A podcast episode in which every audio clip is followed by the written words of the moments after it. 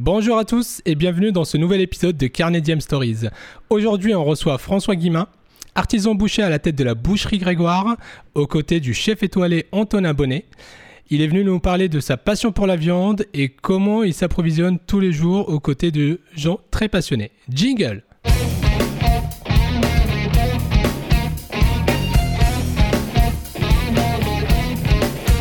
Bonjour François. Bonjour. Nous sommes ravis de te recevoir aujourd'hui.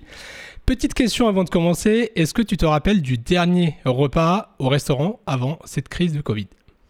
Alors, ouais, je me rappelle très bien. En revanche, sur la date, je pourrais pas te, te le dire vraiment parce que ça fait tellement longtemps maintenant. Mais euh, C'était soit cet été, soit avant mars. cet été, hein, il me semble, hein, de Cool. mémoire. Euh, C'était avec euh, mon pote Vincent, avec qui je travaille à la boucherie Grégoire d'ailleurs. D'accord. C'est mon adjoint. On avait mangé une belle côte de bœuf pour 4 à 2.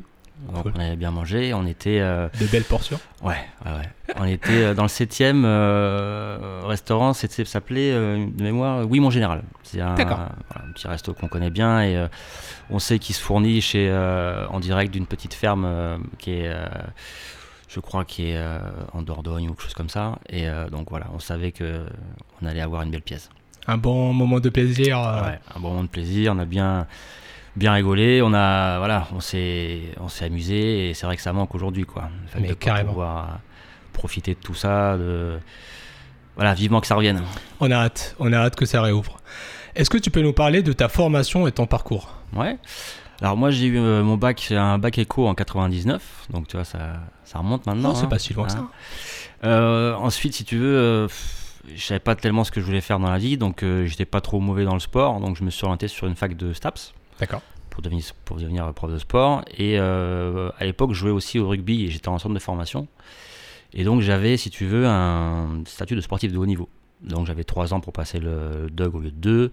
Enfin, voilà, j'étais dans de bonnes conditions. Euh, et bon, autant te dire que ça a duré un an, que c'était pas mon truc, la fac, et que, en fait, euh, j'ai tout arrêté. euh, j'ai arrêté les études.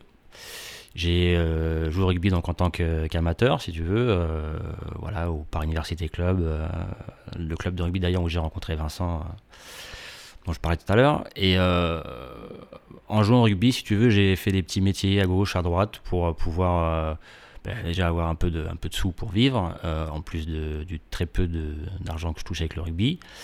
Et donc j'ai fait pas mal de boulot, j'ai été vendeur, j'ai travaillé dans le déménagement, beaucoup. J'ai fait de la ferronnerie aussi, tu vois. Pour un rugbyman, euh, ça ouais, tu vois, j'ai donc ferronnerie, j'ai euh, je travaillais dans l'Ain, euh, dans une petite bourgade qui s'appelle Versailleux. C'est d'ailleurs très sympa, la famille Claire qui m'avait euh, donc euh, appris le métier de le métier de enfin bosser le fer forgé quoi. Faire les portails et tout ça. Donc je jouais toujours au rugby hein, à ce moment-là. J'étais donc du côté de Lyon. Là, t'avais quel âge j'avais j'avais 21 21 ans. D'accord. Donc euh, je suis resté deux ans dans cette euh, dans ce coin-là euh, et je suis remonté à Paris pour mes 24 ans à peu près. Et donc là j'ai choisi toujours de continuer le rugby et j'ai trouvé un boulot dans lequel je suis resté un peu plus longtemps. J'étais dans la gestion de stock pour une marque de vêtements assez connue et donc je m'occupais en fait de quelques régions de voilà de fournir les, les vêtements qu'il fallait quand il fallait enfin voilà D'accord. La partie logistique. euh, voilà, logistique n'était pas forcément euh, quelque chose qui me plaisait beaucoup. hein. C'était un truc alimentaire parce que voilà, j'étais encore une fois, j'étais, je savais pas vraiment ce que je voulais faire. Et puis, euh, et puis arrivé à 30 ans, euh, j'ai dit bon le rugby j'a- j'arrête, hein, j'en ai marre, j'ai assez joué. Et euh, à ce moment-là, j'ai décidé de choisir un vrai métier qui me, voilà, m'intéressait. Et je me suis à ce moment-là orienté vers la, vers la boucherie. Après de multiples rencontres avec euh, des bouchers, des, des- des cuisiniers, enfin voilà, plein de gens. Et euh, donc j'ai décidé à 30 ans de, de me reconvertir dans la boucherie. C'était des gens qui étaient dans ton entourage proche ou t'es allé les chercher? J'ai eu des gens dans mon entourage euh, proche, euh, mais le, le- le problème de, enfin pas le problème, mais ce qui est plus compliqué, c'est quand on est avec des proches, toujours, on n'a pas forcément le, le- une- la réalité du, du métier, quoi. Euh, Et donc j'ai aussi été voir des gens que je connaissais pas pour voilà pour euh, qui me rentrent un peu un peu dedans entre guillemets quoi pour me dire attends mais Te t'es sûr, challenger un voilà petit peu. savoir un peu euh, pourquoi tu veux faire ça euh, est-ce que tu es sûr tu sais il y a beaucoup d'heures ça travaille beaucoup euh.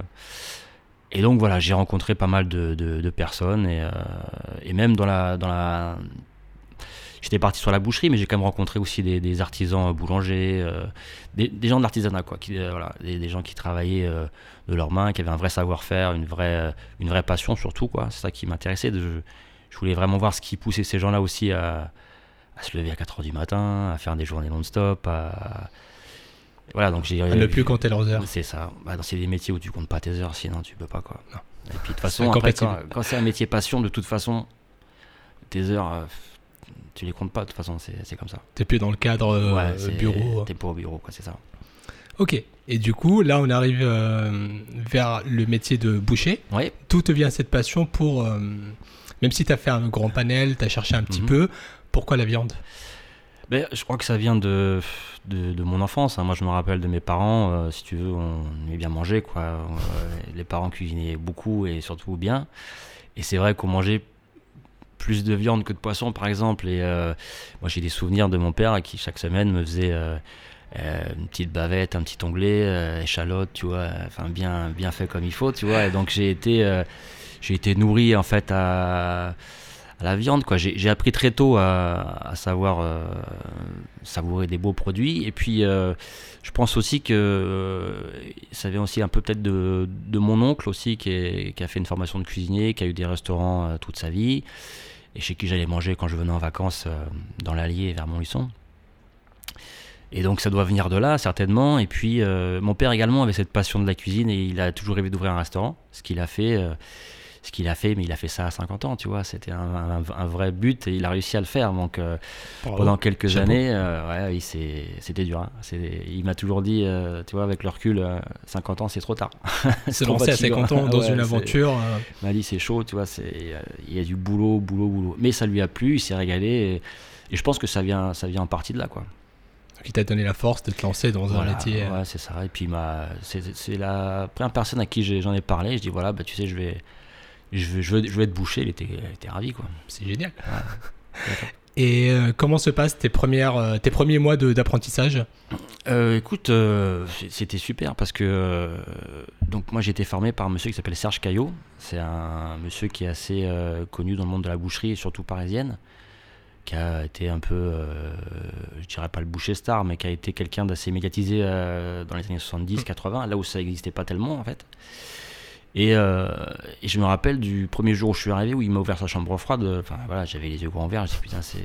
C'est là, je vais rester dans la chambre. C'est ça, que ça. je veux savoir comment on, on, part d'une carcasse brute comme ça à pouvoir, euh, pouvoir faire plaisir aux gens, quoi. Donc euh, ça s'est très bien passé. Il était très, très avenant, tu vois. Il, a, il, a, il prenait le temps de m'expliquer. Donc il m'a vraiment bien, bien, bien, bien formé, pardon.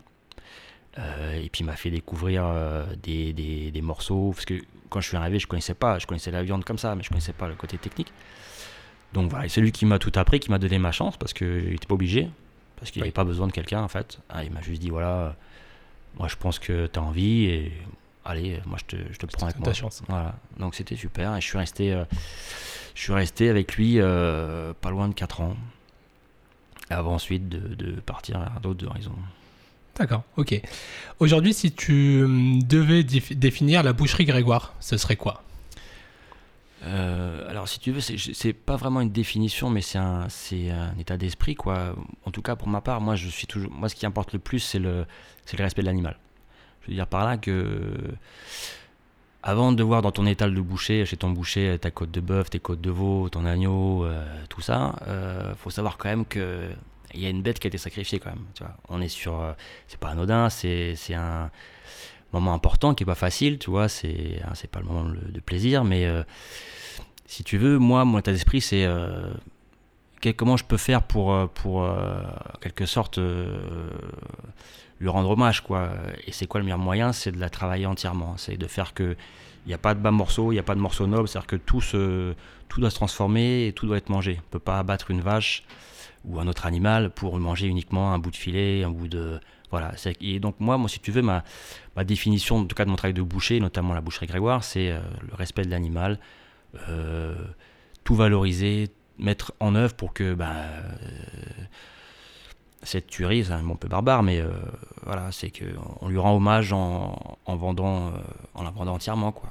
En travaillant toutes les parties. toutes les parties doivent être valorisées voilà, c'est encore une fois, il n'y a, pas que du filet de bœuf dans un, dans un bœuf, il n'y a pas que des côtes premières dans un agneau. Voilà, tous les morceaux sont bons, mais il faut, il faut être curieux, il faut avoir envie de goûter, euh, de goûter à tout. Et, euh, et même par rapport à nos éleveurs, si tu veux, c'est quelque chose qui est. On peut pas.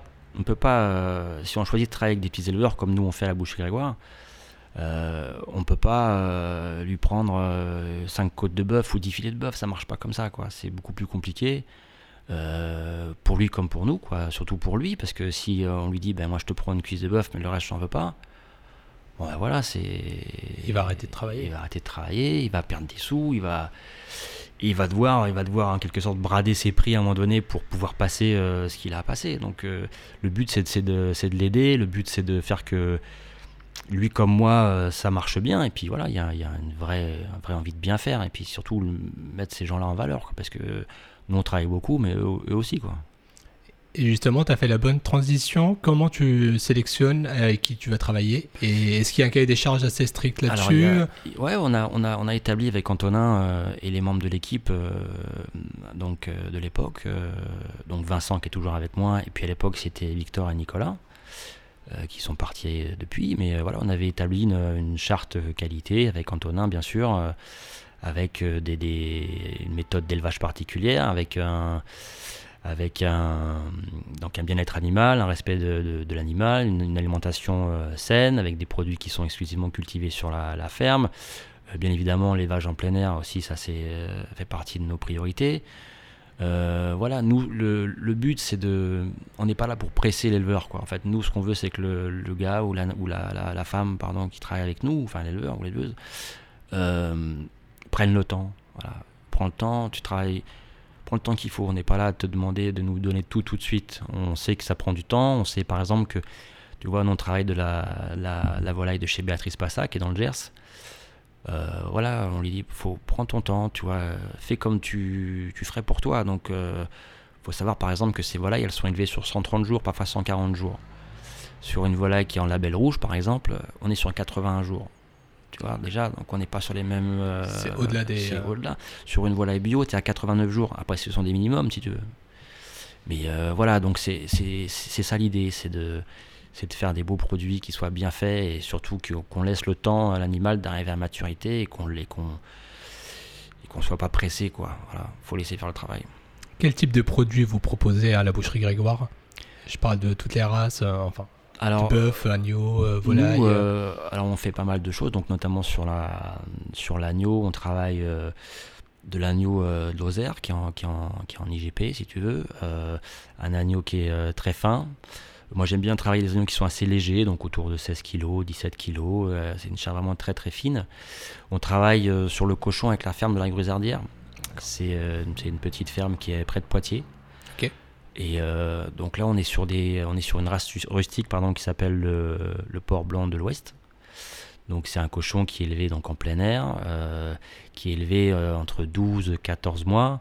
Il faut savoir qu'un cochon que tu vas trouver en majeure partie, 80 10% des cochons qu'on va manger en France, c'est des cochons qui, qui, sont élevés sur, en bâtiment, sur caillebotis, pendant 6 mois. Tu vois. Nous, on fait des cochons qui sont sur 12-14 mois. Donc, on n'est pas sur les mêmes euh, temps double, Et puis surtout, ils sont en plein air. Tu vois, c'est. Euh, donc voilà, ça c'est euh, la grisardière de. c'est Jean-Charles qui nous fait ça. Jean-Charles, pied. On travaille aussi sur le bœuf, on travaille avec plusieurs éleveurs. Là, on a on a plusieurs, euh, plusieurs personnes. On a notamment euh, Charlotte Sala qui fait des salaires en pure race dans le Cantal. Donc elle fait son fromage, si tu veux, avec ses bêtes. Et puis également, elle s'est mise à, faire quelques vaches pour, euh, pour le côté viande. C'est très, c'est, très peu, hein. c'est une quantité, tu vois, sur, sur, une, sur une année, tu vas avoir deux vaches, si tu veux. Ah oui, mais, l'important, il n'est pas là. C'est que l'important, c'est que ça soit bien fait, encore une fois, et que donc on travaille ça sur la Salers, on travaille euh, en blonde d'Aquitaine en bio avec Anne-Laure Olivier, qui nous euh, fait également parfois du veau, un petit veau rosé bio, euh, également blonde d'Aquitaine. On travaille aussi avec la OP Charolles. On travaille avec aussi Aurélien Jamès, qui nous fait aussi un petit peu de limousine.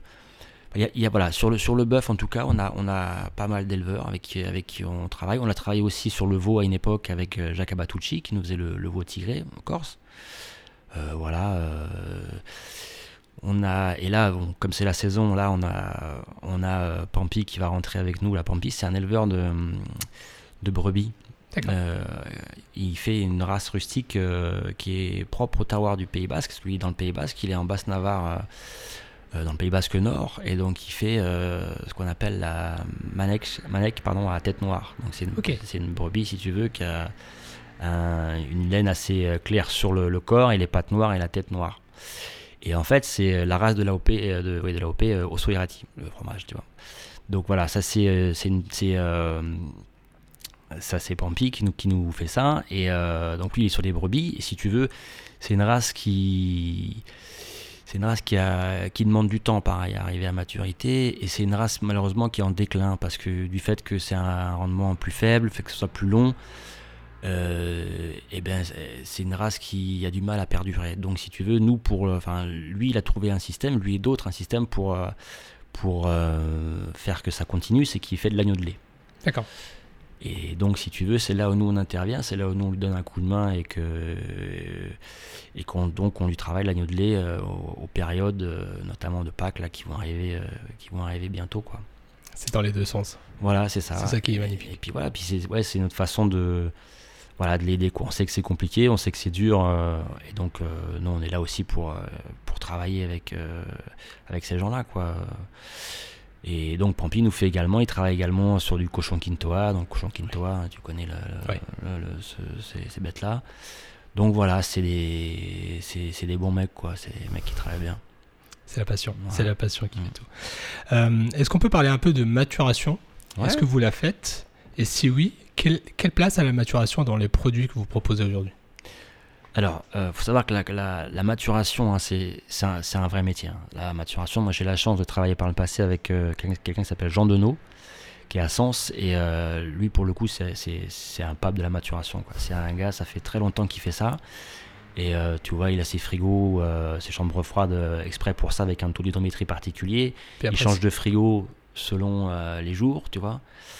Et donc c'est un vrai métier, c'est un truc qui est, très maîtrisé. Pour que ce soit vraiment bien fait, il faut que ça soit maîtrisé de A à Z. Nous, aujourd'hui, à la boucherie Grégoire, euh, on ne fait pas de maturation. On ne fait pas de vraie maturation. Nous, ce qui, ce se passe, c'est qu'on on choisit toujours des bêtes avec un, quasiment un mois d'abattage. Donc c'est des bêtes qu'on pu, les carcasses qu'on pu reposer un petit peu.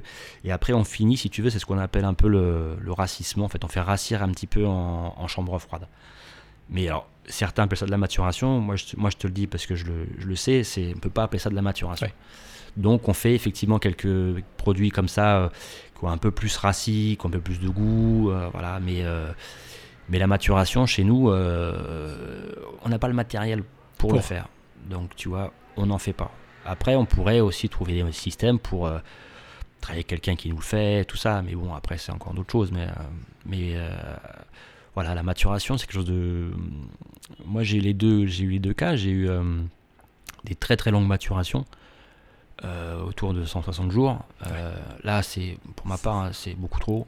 C'est assez poussé là. C'est trop poussé. Et puis, pour en parler avec Jean Denot, dont je te parlais tout à l'heure, c'est lui, il m'expliquait que une maturation à 60 jours, c'est c'est très bien. C'est suffisant pour euh, développer le goût. et. Euh, C'est ça, parce qu'en fait, il y a, y a, Bon, je te le fais un peu court, mais il y a, y a, deux phénomènes qui, qui se produisent. C'est qu'en fait, durant la maturation, tu vas avoir, le côté, tu vas la, la, lipolyse et tu vas avoir les, les tissus conjonctifs qui vont, qui vont s'effilocher, qui vont céder. En fait. Donc la, la, viande sera plus tendre et le gras va se diffuser dans la viande, ce qui va lui apporter un goût un peu plus parfumé. Parfois. Euh, un goût de noisette. Voilà, un goût de noisette aussi, c'est vrai. Et, euh, et euh, oui, et donc 60 euh, jours, il, m'expliquait que on était au bout en fait du processus, que qu'aller plus loin, ça ne servait pas grand chose si ce n'est abîmer un peu la viande et la viande est, plus sujette à, des problèmes bactériologiques, quoi, tu vois. Voilà. Voilà, mais nous, dans la maturation pure, pure et dure, véritable, on fait pas. Ok. L'année 2020 a été un peu compliquée pour certains. Ouais. Beaucoup. Mmh, Moins compliqué pour d'autres. Quelle était votre position, vous, sur l'année 2020 hein, par rapport à cette crise sanitaire? Alors, écoute, euh, euh, cette crise sanitaire, nous, euh, on va pas mentir, hein, en tant que commerçant, en tant que boucher, nous, on a eu les effets bénéfiques parce que on n'a jamais autant travaillé que pendant cette période. Pendant le premier confinement du mois de mars, il y a maintenant un an, on a beaucoup travaillé on a beaucoup beaucoup travaillé. Euh, on a essayé parce que bon, on a, notre base d'éleveurs bien sûr, mais on a eu aussi des appels de certains éleveurs qu'on connaissait pas, qui nous demandaient un petit coup de main quoi, parce que c'était dur, parce que voilà, les restaurants étaient plus là, et il fallait quand même, euh, fallait travailler quoi. Donc ce qu'on a essayé de faire en tout cas à cette période-là, c'est euh, d'intégrer, d'intégrer sur des, des moments, sur des périodes, des nouveaux éleveurs quoi. On a essayé de faire travailler un petit peu Brice, Brice Bousquet, pardon, euh, donc qui est dans, dans l'Aveyron et qui fait du, du, veau, euh, du veau de l'Aveyron Ségala.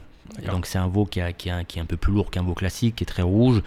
Donc il me disait voilà, est-ce que tu peux m'aider sur ce coup-là? Donc on a on l'a aidé une fois pour lui prendre une carcasse. On a aidé aussi beaucoup Jacques Abatucci qui était euh, encore c'est qu'il y avait des gros grosses difficultés et puis il est, voilà donc on l'a aidé aussi beaucoup on a essayé aussi de prendre un peu plus de volume euh, que nécessaire. On a, on a fait un peu. On a proposé d'autres choses qu'on faisait pas normalement. Enfin voilà, on, a essayé de, d'aider un peu euh, comme on a pu euh, nos éleveurs et les éleveurs qui étaient à côté et qui nous sollicitaient quoi. Alors justement, si tu pouvais juste expliquer un petit peu quelle est la problématique qui s'est posée pour les éleveurs. Euh, contrairement à un établissement, il peut dire aujourd'hui ben, j'arrête d'acheter, du coup je ferme parce que c'est la crise. Mhm. L'éleveur n'est malheureusement pas dans ce cas-là. Non, l'éleveur, lui, euh, eh ben, il dépend. Il dépend, des, il dépend des boucheries, il dépend des restaurants et, principalement quand même des restaurants. C'est. Mhm. Donc à partir du moment où, euh, où tu vois, là on va arriver à Pâques, donc on est sur l'agneau, euh, il faut savoir que les agneaux, si tu veux, prévus pour Pâques, enfin, ils, sont, ils sont prévus bien avant, si tu veux. Donc, il va y avoir du volume, il va y avoir un gros volume. Mais ce qui se passe, c'est qu'il ne va pas y avoir de, de demande en face. Donc, euh, ce qui est compliqué pour eux, c'est qu'aujourd'hui, ils ont, ils ont des stocks sur les bras. Donc, euh, ce qui va se passer, c'est qu'ils vont être obligés à un moment donné de soit de, de brader leur prix soit de, de, de trouver une solution. Mais voilà, la, problématique pour eux, c'est que, enfin voilà, ils ont, ils ont euh, je te dirais, je vais pas te dire de bêtises, mais je pense qu'ils ont 50% de, de, leur activité qui est à l'arrêt, quoi. Donc c'est compliqué pour eux, quoi. C'est difficile. Ok. Euh, comment tu vois l'avenir euh, et l'évolution de ton métier aujourd'hui de boucher? Écoute, l'évolution de mon, métier, il se fera pas que par l'intermédiaire du boucher. C'est-à-dire que ce qui va faire que ça change encore plus, c'est les consommateurs. C'est les gens qui vont venir chez toi, qui vont, te, qui vont comprendre comment tu travailles, qui vont accepter aussi de ne pas être servi toujours sur des morceaux bien précis, qui vont comprendre les difficultés que les paysans, les agriculteurs ont euh, pour, euh, pour travailler et que et qu'il faut euh, pour que tout le monde travaille dans le même sens, pour que ça marche bien, il faut que les consommateurs aussi voilà, fassent l'effort de, d'être curieux, de découvrir de nouvelles choses, de, de, nouveaux morceaux, euh, pour trouver un équilibre justement entre, entre l'éleveur et le boucher. Et puis après, sur un plan un peu plus euh, personnel, sur le métier de boucher, euh, effectivement, une boucherie pure et dure comme il y a eu depuis toujours. Ça, ça, ça, va évoluer dans le sens où on va proposer plus de côtés de plats cuisinés, on va proposer du traiteur, on va essayer de s'adapter à une demande qui a, qui a changé. C'est-à-dire que les gens aujourd'hui font un, peu moins de cuisine. Bon, là, il y a eu le confinement, donc tout le monde s'y est remis. C'est un peu hein. Voilà. Mais sinon, les gens cuisinent moins, ont moins le temps, donc ils ont, ils ont envie que ça soit fait maison, que ce soit préparé, et, donc ils font confiance à leur, à leur boucher. Donc je pense que, effectivement, le, de toute façon, le côté boucherie, cuisine, il est, il, est très lié. Quoi. Donc euh, je pense que pour que l'évolution se fasse encore plus, bah, effectivement, et pour transformer nos carcasses, il faut, euh, voilà, il faut, euh, il faut se moderniser, il faut faire un peu plus de, de, cuisine, quoi, je pense. Euh, voilà. Après, l'évolution de la boucherie, elle a quand même déjà pas mal évolué. Il y a des, années déjà, Hugo Desnoyers avait fait un avait fait un, petit plaidoyer sur ça en expliquant que ça ne servait à rien de manger de la viande tous les jours. Il ne faut, faut, pas manger tout le temps de la viande, il faut, il faut choisir déjà ce qu'on veut manger. C'est-à-dire que voilà, il, il faut choisir ses produits, euh, mettre un peu plus euh, euh, pour consommer, mais, mais au moins savoir d'où ça vient, savoir comment c'est fait. Il faut consommer juste, quoi. Il faut être raisonnable. Donc, je sais que c'est pas évident pour certains parce que ça, a un coût. Hein, donc, Carrément. Donc voilà, il faut il faut aller dans ce sens-là, quoi. C'est ça que je, je pense. Et à ton avis, qu'est-ce qu'il faudrait pour que les consommateurs acceptent ce discours aujourd'hui? À part la pédagogie de leur expliquer régulièrement, est-ce qu'il euh, il y a des actions un peu plus euh, poussées ailleurs euh, Pas que par la profession. hein, Mhm. écoute, moi, moi je, je, je, je vois principalement l'éducation vraiment du client, comme je viens de te dire. Après, euh, pour qu'il se rende compte, peut-être qu'il faudrait qu'il aille, qu'il qu voit les gens qui sont derrière tout ça, donc nos éleveurs, quoi, qui voient dans quelles conditions euh, parfois ils travaillent, que parfois bah, ils sont obligés de vendre des bêtes ils la vendent. Euh, au final, c'est une opération blanche, ils gagnent très peu, euh, c'est difficile pour eux. Euh, donc je pense qu'il faudrait voilà, qu'ils qu aillent voir un petit peu comment ça se passe derrière. Parce que les bouchers sont mis en avant euh, par leur boutique, mais les éleveurs, euh, ils, sont, ils, sont, ils sont loin. Enfin, voilà, donc, euh, après aussi également, il y, a, y, a, la vente en direct de la ferme hein, qui peut aussi aider. Enfin, voilà, il y a tout un... Je pense qu'il y, y, a beaucoup de choses à faire. Il y a, y a... Mais il faut, faut, se pencher sur la question, il faut, faut, en discuter quoi, tous ensemble. Quoi. Eh ben, on a hâte, euh, on a hâte que, que ça bouge euh, dans ce sens-là. Euh, il paraît que tu nous as ramené une petite surprise. Ouais. Est-ce que tu peux nous parler de ce que c'est ouais. et pourquoi tu l'as choisi? Alors j'ai choisi un morceau qui s'appelle la noisette d'agneau. Alors le noisette d'agneau c'est pas le nom du morceau, hein. ça c'est juste un nom de découpe. Euh, mais ce, ce, cette noisette d'agneau correspond au dos de l'agneau, euh, donc qu'on a complètement désossé et euh, qu'on a roulé, qu'on a roulé et qu'on dans lequel on fait des petits des petits pavés façon tourne d'eau en fait. Donc sur cette noisette, on va avoir le petit filet d'agneau et surtout euh, on va avoir le, ce qui correspond dans le bœuf au faux filet. Donc voilà, on va avoir deux types de viande, le, le filet, le faux filet et les petites panoufles avec les bavettes sur le côté. Voilà. Ah c'est top. Ouais. On a hâte de découvrir ça. Bah écoute, bah merci beaucoup pour tout ça. Et puis ah, rien, on passe en cuisine. Ok. C'est parti. Marche. Merci à tous pour votre écoute, j'espère que vous avez passé un agréable moment. Pour la suite de l'épisode en format vidéo, je vous invite à nous rejoindre sur notre page Instagram Carnium Co ou sur notre chaîne YouTube Carnedium Stories.